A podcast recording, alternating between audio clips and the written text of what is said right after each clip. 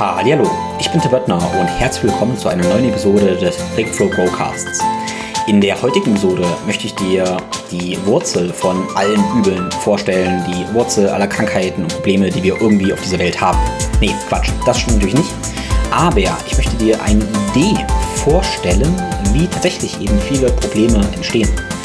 Ich möchte erklären, was ich damit meine, wenn ich von integraler Gesundheit oder auch einem integralen Leben spreche und warum ein integrales Modell das Modell der Zukunft ist und letztendlich die Möglichkeit, wie wir eben auch eine gesunde Zukunft für uns selbst und für alle gestalten können. Diese Episode ist besonders interessant für dich, wenn du Gesundheitsexperte bist, also in einem Fachbereich super, super stark bist, aber auch wenn du einen Körper hast und dich mit einigen Teilen beschäftigt hast, aber nicht mehr ganz verstehst, wie die einzelnen Teile eben zusammenhängen und wenn du irgendwelche Probleme hast. Probleme heißt, du fühlst dich eben nicht so, wie du dich fühlen möchtest oder hast als ja, Therapeut eben die nachhaltigen Folgen, die du eben haben möchtest. Gut, ich möchte jetzt nicht mehr viel mehr Versprechungen machen. Ich möchte dich eben meine Philosophie einführen und ich denke, die ist super, super, super wertvoll für dich. Think, Flow, Growcast. Ich bin Tim Böttner. Begleite mich auf einer Reise zu einem ganzheitlichen Verständnis von Bewegung, Gesundheit, Fitness und einem guten Leben. Werde der Experte für deinen Körper und Geist mit Wissenschaft, Biohacking und Leidenschaft, kombiniert mit der Weisheit unserer Vorfahren und der Natur. Ein Podcast mit Tiefgang.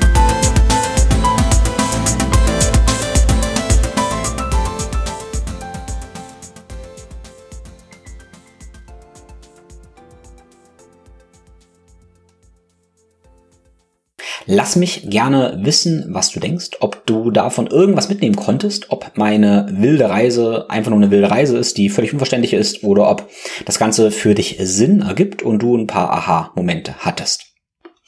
Ich zeichne hier ein Modell, was ich in meinem Kopf vor mir habe, aber ich habe das auch gezeichnet und diese Grafik findest du A in den Show Notes und B findest du dazu auch ein Video auf YouTube, was ich auch in den Show Notes verlinkt habe. Gut, um zu verstehen, wie viele Probleme mit der ganzen Differenzierung, Isolation, Spezialisierung entstehen, machen wir mal eine Reise zurück. Gut, also lass dich darauf ein, mach dich, mach dich frei und lass uns loslegen. Also, wenn wir geboren werden als Babys, dann haben wir in der ersten Zeit noch kein differenziertes Gefühl von uns selbst. Wir haben das Gefühl, wir sind die Umwelt und wir sind auch unsere Mama. Wir haben noch keine Trennung zwischen Subjekt und Objekt. Wir ja, fühlen uns zu allem irgendwie verbunden und zugehörig. Wir wissen nicht genau, was für Dinge da irgendwie sind, weil wir denken, wir sind die Dinge. Und mit der Zeit ist es dann eben irgendwann so, dass wir da eine, dass wir Grenzen ziehen und durch dieses Ziehen der Grenzen eben lernen, okay, das ist meine Mama, das bin ich. Und dann irgendwann erzählt uns die Mama ja auch, wie wir uns fühlen. Also wir haben vielleicht Gefühle, wir können die aber noch nicht benennen, wir können die nicht einordnen, wir fühlen da noch keine Trennung. Und dann entwickeln wir ein Gefühl für Gefühle im Sinne von, dass die unsere Mutter uns eben auch sagt, ja, so fühlst du dich und damit können wir eben Gefühle benennen. Und Ganz wichtig, das ist alles völlig wertfrei, das sind einfach normale Prozesse. Ja, und dann beginnt es eben auch, dass wir mehr Dinge benennen, wie zum Beispiel Bäume oder Stühle. Und davor sehen wir eben Bäume einfach nur als als Dinge, die in der Natur sind, oder Stühle als so ein Ding. Und dann finden wir eben die Wörter dazu und dann wird eben der Baum zum Baum und der Stuhl zum Stuhl. Und wir kategorisieren praktisch diese Welt. Und diese Kategorisierung ist eben auch das Grenzenziehen quasi in der Welt. Also wir ziehen immer mehr Grenzen, dadurch kategorisieren, kategorisieren wir die Dinge. Und dadurch können wir natürlich auch in dieser Welt navigieren. Also wie gesagt, alles kein gut oder schlecht, einfach nur, es ist eben so. Gut, dann wachsen wir eben weiter und wir machen mal jetzt dann große Sprünge und ähm, ja, spezialisieren uns eben mehr. Vielleicht haben wir Dinge, zu denen wir uns besonders hingezogen fühlen und wenn wir zum Beispiel Gesundheitsexperten sind, im Sinne von Ärzte, Therapeuten, Trainer oder Coaches, dann haben wir vielleicht auch bestimmte Fachgebiete, die uns besonders anziehen. Zum Beispiel, ich kann mal meine eigene Reise so sagen, ich habe irgendwann mit Kraftsport angefangen. Fand Kraftsport oder Kraft-Dreikampf super, super spannend. Ich fand es tatsächlich am Anfang aber sehr, sehr spannend, auch einfach Muskeln aufzubauen. Ich hatte so den Container der Muskeln, wollte Muskeln aufbauen.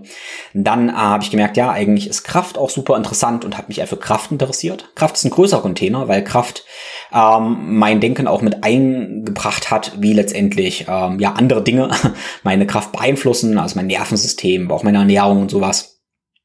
Ja, und dann bin ich davon ein bisschen weitergegangen, habe verschiedene Bewegungsformen ausprobiert, war viel Klettern gewesen und habe immer den Container der Bewegung gehabt, den ich mir definiert habe und habe dann auch Sportwissenschaften studiert. Ne? Ich bin einerseits Maschinenbauingenieur, als erstes Denken, sage ich mal, was mich sehr, sehr geprägt hat und dann äh, habe ich Sportwissenschaften studiert und habe dann quasi die Brille des Sportwissenschaftlers aufgenommen. Und habe da eine ganze Menge eben über Strukturen gelernt, über ähm, Knochen, Muskeln, Bänder.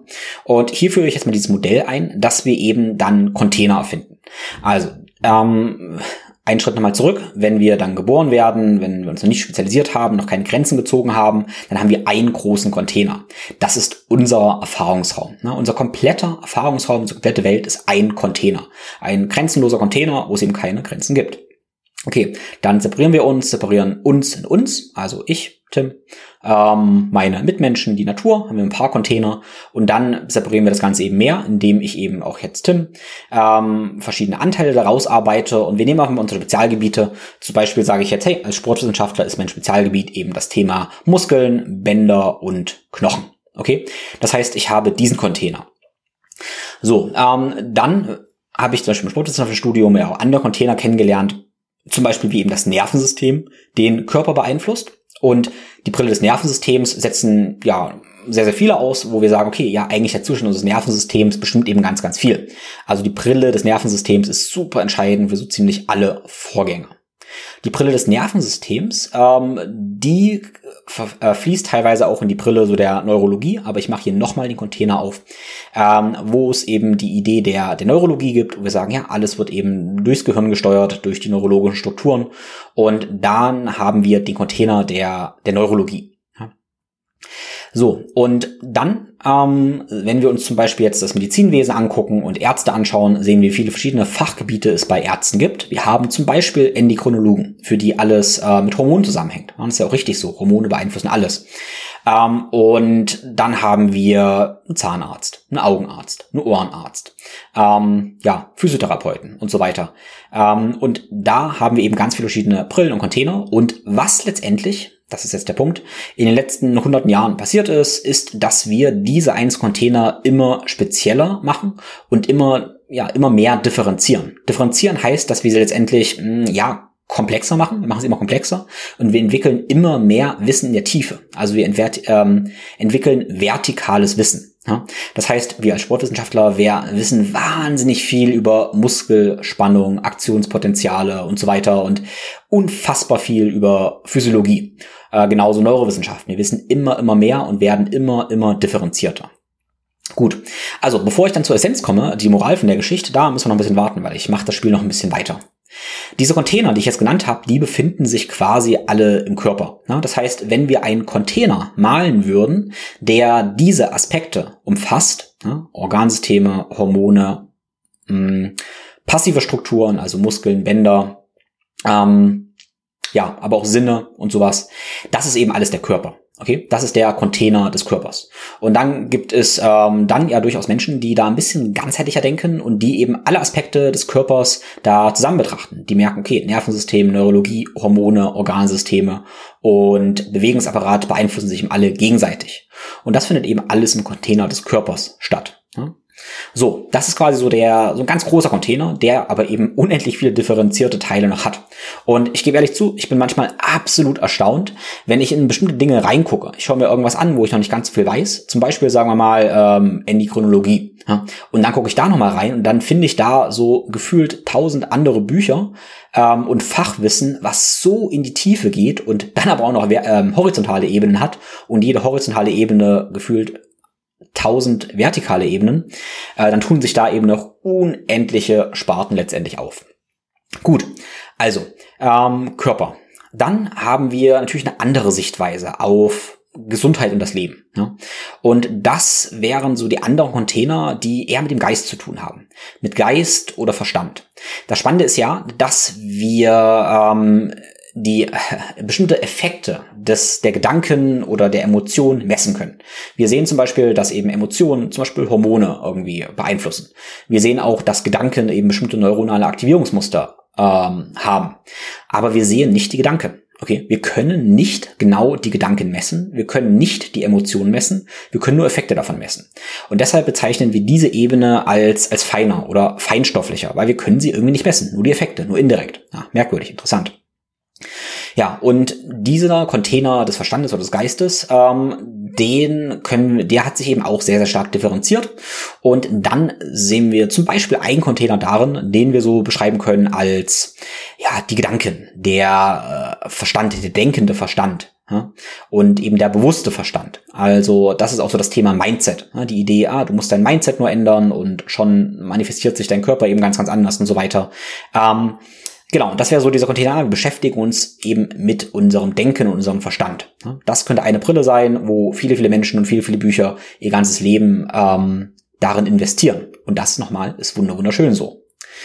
Ähm, ein, es gibt natürlich neben dem denkenden Verstand, neben diesem bewussten Verstand auch ein äh, auch unbewusste Anteile, die ähm, ja wahrscheinlich wesentlich größer noch sind, die unbewussten Anteile des Denkens, unser, unsere unbewussten Anteile, die irgendwo auch in dieser feineren Ebene liegen.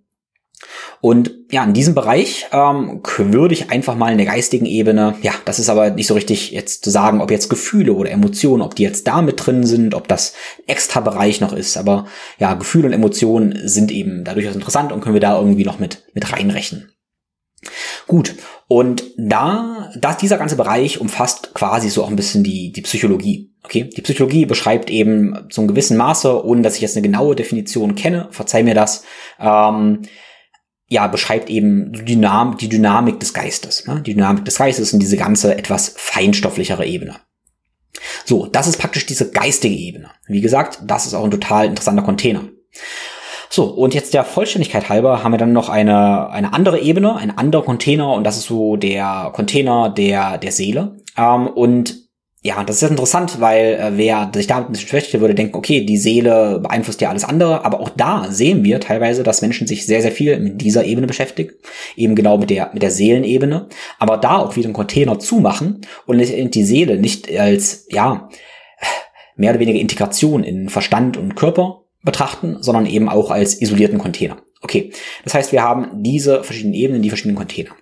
So, worauf will ich mit diesem ganzen Gequatsche jetzt eigentlich hinaus? Wenn wir in diesen Bereichen spezialisiert sind ne, und ich nehme einfach nochmal einen Teil von mir, der letztendlich Sportwissenschaftler war oder ist. Ich bin, ein Teil von mir ist Sportwissenschaftler und eben alles aus der Perspektive von Bewegung und Muskeln letztendlich betrachtet. Dann nehme ich letztendlich auch meine Realität so wahr. Ja? Also wenn ich dieses Bild zeichne, schaue ich quasi, es ist ganz wichtig jetzt, ich schaue aus meinem Container in die Welt. Okay? Ähm, ersetze das Ganze jetzt mit deiner Brille, die du eben hast. Du schaust von deinem Container in die Welt. Und das hatte ich ja am Anfang gesagt, ja, äh, wenn wir in die Welt kommen, dann haben wir eben noch gar keinen Container. Ja? Alles ist einfach erstmal da. Alles, alles ist. Ähm, wenn wir aber aus einem Container in die Welt schauen, dann haben wir ein Problem, weil wir die Welt eben nicht so sehen, die Realität nicht so sehen, wie sie ist, sondern eben so, wie wir sie sehen. Und wie gesagt, das kann total wertvoll sein. Aber wenn wir eben mit anderen Menschen oder mit uns arbeiten und die Realität, die, die ultimative Realität eigentlich dieses Verbundensein ist, also die Containerlosigkeit oder die Vernetzung aller Container, und wir agieren aber nur aus einem Container raus, dann haben wir eventuell ein Problem. Okay? Gut. So, was ist nun die Lösung? Ähm, hier habe ich manchmal den Eindruck, dass dann gesagt wird, ja, deshalb ist ja alle Spezialisierung, aller Fortschritt schlecht. Ähm, wir müssen einfach wieder so ein ganz romantisches, ganzheitliches Bild annehmen, holistisches Bild und so weiter und so fort und dann ist alles gut. Ähm, ich bin da nicht der Meinung, weil ich sehe darin, dass ich sehe, dass Fortschritt darin entsteht, dass wir alles, was wir gelernt hatten, was wir differenziert haben, eben vernetzen und damit ein integratives System schaffen. Also verzeih mir jetzt diese Sprache, ich bin auch Ingenieur, ich benutze gerne diese ähm, diese Sprache, auch wenn ich durchaus Wege der Erkenntnis erlangt habe, die sich dieser Sprache quasi erzieht, entzieht. Ähm, gut, ich nutze diese Sprache weiter. Ähm, ein integriertes System bedeutet, dass wir einerseits die ganzen differenzierten Teile huldigen, okay, also benutzen, aber eben in einen Kontext setzen und eben vernetzen.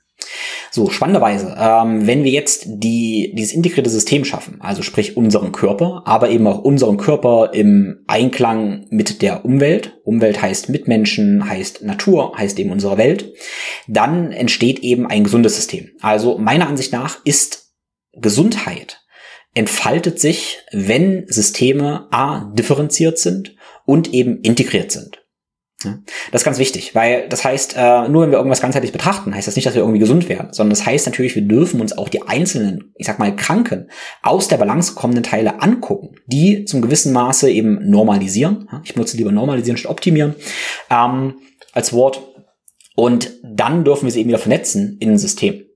So, nun ist es oft so, dass wenn wir die Systeme wieder vernetzen, also wenn wir lernen, wieder ganzheitlich zu ähm, leben, dass sich dann viele Systeme eben ausgleichen. Ja? Also ähm, oder selbst optimieren, könnten wir sagen. Ne? Also ein integriertes System hat die Eigenschaft der Selbstregulation oder der Selbstoptimierung und das könnten wir auch sagen der der Heilung. Ja? Ein, ein optimal integriertes System ist heil, weil heil kommt ja von ganz. Oh, hier ist viel drin, merke ich. Heil kommt von ganz, whole, heil. Äh, und wenn wir eben ein System als Ganzes begreifen, dann wird es heil und es heilt eben automatisch.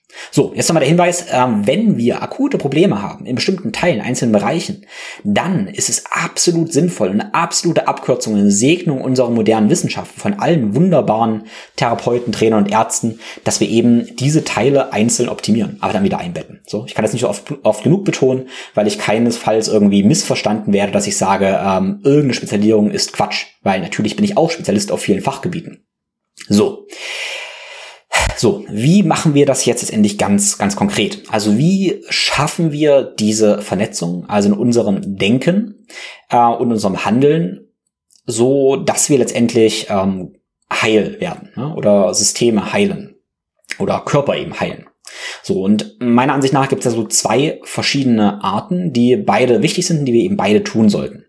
A1, also der, der Ansatz eins ist eben die Vernetzung, so dass wir mit Wissen letztendlich vernetzen, dass wir Zusammenhänge kennenlernen. Und der Weg zwei ist, rauszuzoomen und quasi der Weg der, mh, der direkten Einsicht, dass wir Abstand nehmen von der Verstrickung der Differenzierung.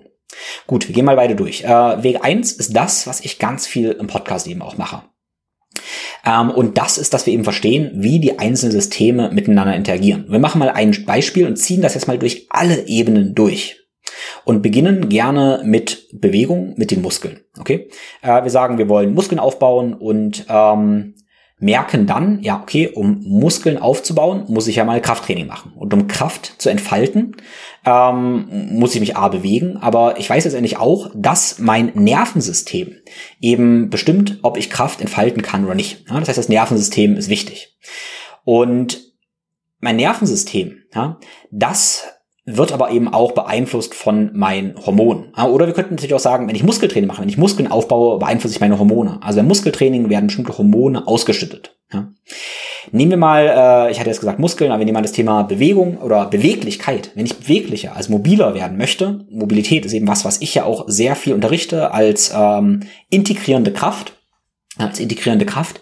Äh, wenn ich beweglicher werden möchte, dann weiß ich, dass wenn mein Nervensystem in einem sehr starken gestressten Zustand ist, ohne das weiter unterteilen zu wollen, was in dem Container aber auch extrem möglich ist, äh, wenn ich sehr, sehr gestresst bin, ja, dann bin ich weniger beweglich.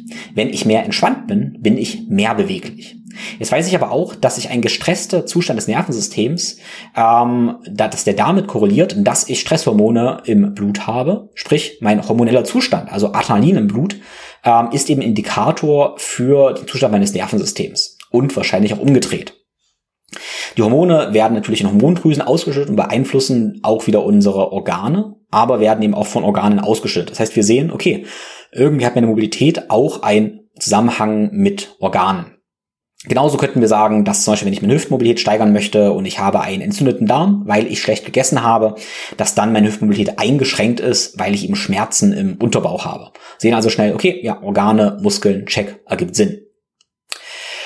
Gut, äh, wenn wir das Bild jetzt weitermalen, dann könnten wir auch sagen, Sinne sind ein großes Ding. Meine, meine Sinne, ähm, was ich sehe, äh, wie mein Gleichgewicht ist, das beeinflusst ganz entscheidend meine Mobilität. Wenn ich meine Umgebung nicht sehe, ja, oder wenn mein Gleichgewicht schlecht ist, also ich fast umfallen würde, dann ist auch meine Mobilität schlechter, weil mein Körper eben Mobilität einschränkt. Also Sinne, Mobilität, ganz großer Zusammenhang. Ja. Spannenderweise aber auch, wenn ich gestresst bin und ähm, ja, ich in einem Stresszustand bin, dann verengen sich meine Pupillen und mein Sichtfeld schränkt sich ein. Also meine Sehfähigkeit ähm, adaptiert an die Anforderungen des Kämpfens oder Flüchtens.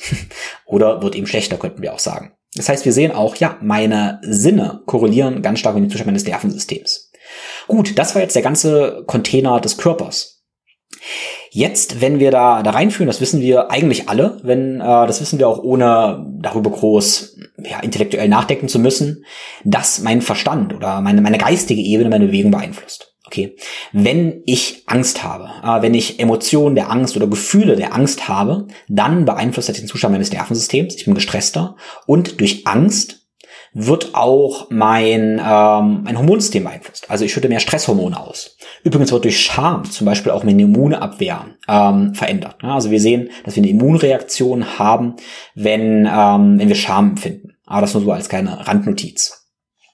Ja, und in diesem Sinne äh, wissen wir wahrscheinlich auch, wenn ich angstvolle Gedanken habe, also wenn ich an was Angst, was denke, wovor ich Angst habe, dann fühle ich die Angst auch. Okay, das ist spannend. Du kannst dir jetzt direkt was in den Kopf rufen, ähm, eine Geschichte einreden, vor der du Angst hast, ne? irgendwas, dass mit dem Geld alles nicht passt, was eine ganz große Sorge für dich ist. Und plötzlich fühlst du überall diese Angst. Du hast diese Emotionen und die Gefühle der Angst.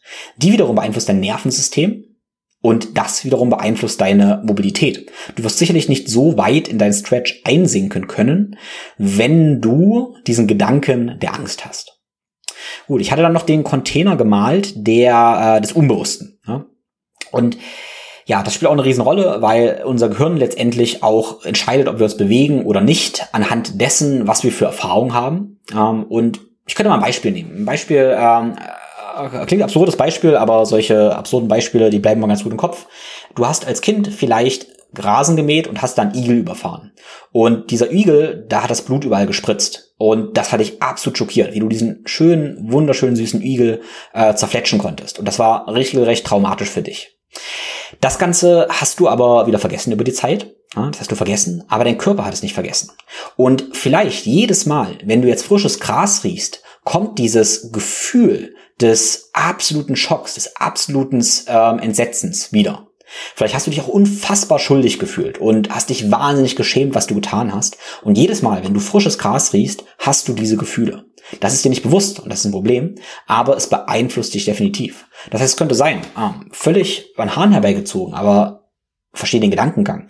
Du machst eine Mobilitätseinheit im Gras und gehst zum Boden, willst beweglicher werden, riechst dieses Gras. Dein ganzer Körper reagiert aber mit der absoluten Stress oder mit einer Einfrierreaktion, mit einer Freeze-Reaktion und du bist nicht mehr beweglich.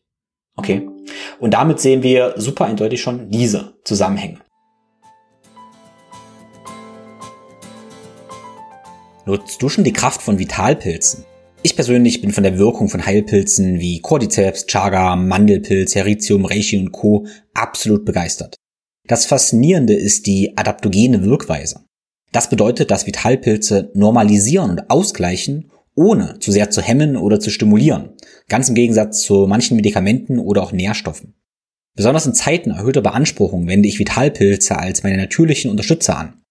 Die Azteken nannten übrigens Vitalpilze aufgrund ihrer gesundheitlichen Anwendungsmöglichkeiten auch Small Saints, also kleine Heilige. Und da kommt auch der Name des Vitalpilzherstellers meines Vertrauens her, Smains. Smains liefern wirklich hochwertigste Pilzextrakte. Und die Qualität ist entscheidend, denn leider finden sich im Internet viele wirkungslose Produkte. Deshalb verwendet Smains nur Biopilze aus der EU anstatt aus China. Und Smains entwickelt durchdachte Rezepturen, die auf bestimmte Säulen abzielen. Meine persönliche Lieblingsrezeptur ist Fokus. Und das ist die Synergie aus Cordyceps und Heritium, die spürbar meine physische und mentale Leistungsfähigkeit und Stressresilienz steigert. Immun ist eine Kombination aus Chaga und Mandelpilz, die ich sehr gern für die Unterstützung des Immunsystems und auch beim Fasten empfehle. Neid baut auf den Pilzen Reishi und Heritium für entspannte Nächte auf und Balance unterstützt die innere Balance mit Reishi und Maitake. Diese Flüssigextrakte können überall beigemischt werden, ohne dass ein Kapselschlucken nötig ist und sie schmecken angenehm süßlich. Mein Tipp ist also, dass du dir ein oder mehrere Säulen aussuchst und die Kraft der Vitalpilze für dich nutzt. Dafür kannst du meinen Code TIM5, T-I-M5, alles groß und zusammen, benutzen und 5% auf der Seite smains.de-tim sparen. Das ist smains, S-M-A-I-N-T-S.de-tim. In den Show Notes findest du den Link und meinen Code. Wenn du mehr über Vitalpilze und Smains lernen möchtest, dann höre dir gerne meine drei Podcasts mit einem der Gründer Max Enter an.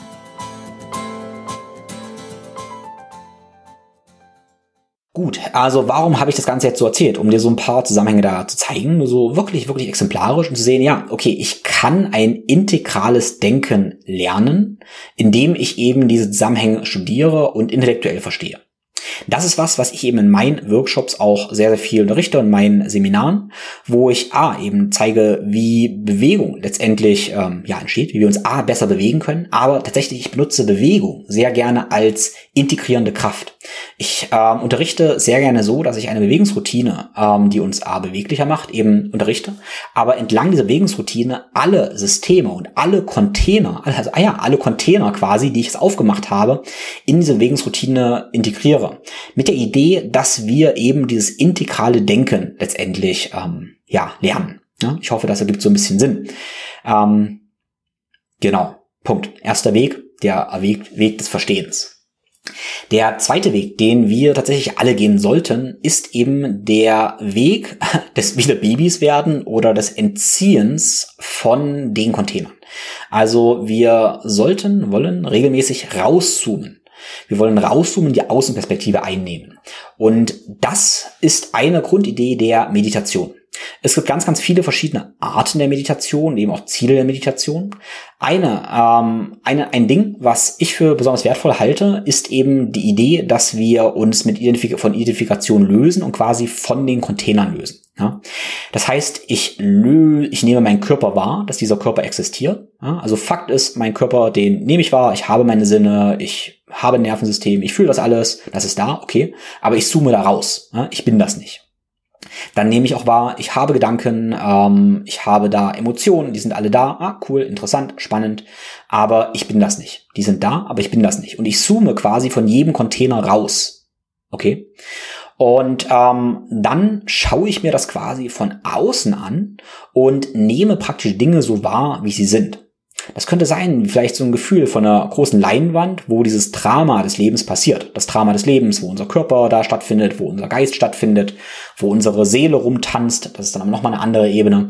Ich davon Abstand nehme und ich wieder einen frischen Blick auf die Dinge bekomme, von außen. Und mit einmal sehe ich die Vernetzung eben von, von allen Dingen. Und das ist ja ganz spannend, dass letztendlich jeder, der länger meditiert, der diese Art der Meditation pflegt oder vielleicht auch mit bestimmten Substanzen irgendwie gespielt hat, diese Erfahrung macht, wie man plötzlich ein Einssein mit Dingen spürt, eine Verbundenheit mit Bäumen, mit anderen Menschen spürt und übrigens diese Verbundenheit als Liebe wahrnimmt. Also Liebe ist ein ähm, Thema, was ganz, ganz, ganz viele erfahren, wenn sie in tiefer, tiefer Stille sind, diesen Abstand nehmen, weil auf irgendeine ganz subtile Art und Weise, die wir nicht beschreiben können, aber die alle Leute beschreiben, die diese Erfahrung machen, ähm, Liebe, das ähm, zu sein scheint, was letztendlich diese integrierende Kraft ist. Also wilde, wilde These, aber ähm, ja, diese, diese, das ist eine Beobachtung, ein Bericht, den eben sehr, sehr viele machen. Gut, also Weg zwei ist die Meditation und hier ist es meine Empfehlung eben ja täglich die den Sinnen zurückzuziehen, täglich diesen Abstand zu nehmen, um wieder quasi den Anfängergeist oder die Babyperspektive einzunehmen und eben das große Ganz zu sehen. Ich persönlich ähm, ja meditiere in der ein oder anderen Form, einmal täglich, manchmal auch äh, zwischendurch, weil ich doch recht lange Meditationspraxis praktisch habe. Ähm, Genau, aber es hilft mir eben sehr, dass wenn ich dann wieder in meine Dinge reintauche, in meine absoluten Fachgebiete, was mich wirklich fasziniert, dann ist es mir wichtig, dass wenn ich da richtig, richtig nerdig werde und ganz, ganz differenziert werde, dass ich dann mit diesem Rauszoomen das Ganze, das große Ganze wieder sehe und das in einen Kontext einbette, den Zusammenhang verstehe, das Ganze eben vernetze und dadurch wieder in meine integrale Perspektive einbette. Gut, also für mich hat das ziemlich viel Sinn ergeben, äh, ergeben und ich hoffe für dich, für dich auch. Ja. Das Ganze waren jetzt, denke ich mal, relativ philosophische Gedanken und das trifft es ziemlich, ziemlich gut. Und tatsächlich halte ich Philosophie für eine absolut wichtige Basis, um eben diese integrale Perspektive zu entwickeln. Okay. So, und hier hole ich noch einmal ganz kurz aus, weil ja, wenn wir mit der Wissenschaft oder mit unseren Erkenntnissen irgendwie die Welt beschreiben, dann haben wir da verschiedene Methoden. Das ist zum Beispiel eben die Brille der Chemie. Die Chemie oder Biochemie kann eine ganze Menge Dinge beschreiben. Wir haben dann chemische Reaktionen, da sehen wir viele Stoffwechselvorgänge, aber merken zum Beispiel, dass wir mit der Chemie zum Beispiel solche Dinge wie Strahlung nicht beschreiben können. Also es ist ja kein Geheimnis, dass die Sonne ähm, uns, uns beeinflusst. Hoffentlich positiv, wenn die Sonne scheint, aber Chemie haben wir da irgendwie nicht. Ne? Also da ist irgendwie keine chemische Reaktion. Vielleicht auf der Haut, aber wie die Sonne zu uns kommt, können wir chemisch nicht beschreiben. Das heißt, wenn wir Chemie runterbrechen, also Atome runterbrechen und ähm, diese Elemente runterbrechen, dann sind wir bei der Physik. Ja, die Physik kann da schon eine ganze Menge mehr beschreiben. Wir haben ähm, ja die Physik, die beschreibt uns ziemlich, ziemlich, ziemlich viel. Aber dann hatte ich ja schon gesagt, wir haben das Problem, wenn wir Gedanken oder sowas haben, dass wir die wiederum auch physikalisch irgendwie nicht messen können. Wir können nur die Effekte messen, wir können aber nicht die Gedanken direkt messen. Und damit sind zwar Chemie und Physik wertvolle Tools, aber irgendwie können wir mit der Physik keine richtige einheitliche Theorie bilden. Das Ganze wird zwar probiert, auch mit Hilfe der Quantenphysik, aber das ist A, super, super, super, super kompliziert, so dass es eigentlich vermutlich kaum ein Mensch irgendwie verstehen kann. Ja, ist eher super kompliziert. Und dann ist auch die Frage, ob wir da eine geschlossene praktische Theorie herstellen können. Und letztendlich müssen oder dürfen wir, ich denke wir müssen, diese ganzen verschiedenen Dinge einbetten in eine Philosophie. Für mich ist Philosophie, ähm, Philosophie heißt Liebe zur Weisheit, ähm, Weisheit vielleicht differenziert von nur Wissen zu betrachten ist für mich ein Netz. Also Philosophie ist quasi das Netz, mit dem wir die ganzen einzelnen Erkenntnisse der Physik und auch Chemie, wie wir die letztendlich vernetzen können. Also nochmal, die Erkenntnisse der Physik sind super, super wertvoll, aber wir brauchen die Philosophie, damit eben alles Sinn ergibt. Und deshalb sollten wir alle eine Philosophie der Gesundheit, eine Philosophie des Lebens letztendlich haben, eben eine Philosophie eines, eines integralen Lebens. Ja, deshalb, deshalb teile ich immer diese philosophischen Gedanken mit der Idee, dass ich eben diese ganzen Dinge vernetzen möchte. Ich habe früher immer gedacht, dass äh, Philosophie und Wissenschaft ganz große Gegensätze sind. Wie gesagt, ich habe ja Ingenieurwesen studiert und eben Sportwissenschaften studiert, um was Richtiges studieren, zu studieren und habe immer, sag ich mal, Philosophie und das Denken über die Dinge so als ja, Hobby irgendwie gemacht. Und mittlerweile würde ich das insofern anders sehen, dass zum Beispiel die, also viele Weisheitstraditionen und Erfahrungswissenschaften, Erfahrungs- oder Beobachtungswissenschaften, wie zum Beispiel Ayurveda, ähm, dass die alle auch eine Philosophie haben. Nicht nur auch eine Philosophie haben, sondern das sind alles direkte Erfahrungswissenschaften, die eingebettet sind in einer Philosophie. Und in diesem Sinne können wir Philosophie zum gewissen Maße als Wissenschaft bezeichnen.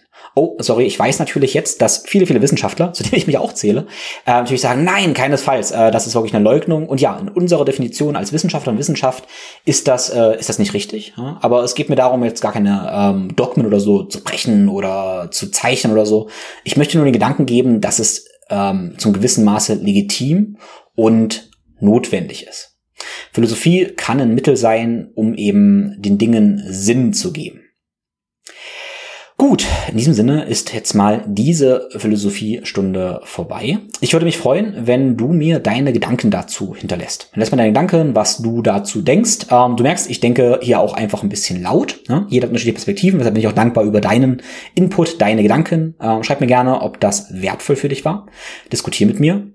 Und ich habe es auch anklingen lassen und ich denke, du weißt, wo mein Herz letztendlich ist. mein Herz ist dabei eben auch ähm, ja, Verstand und Herz eben zu vereinen.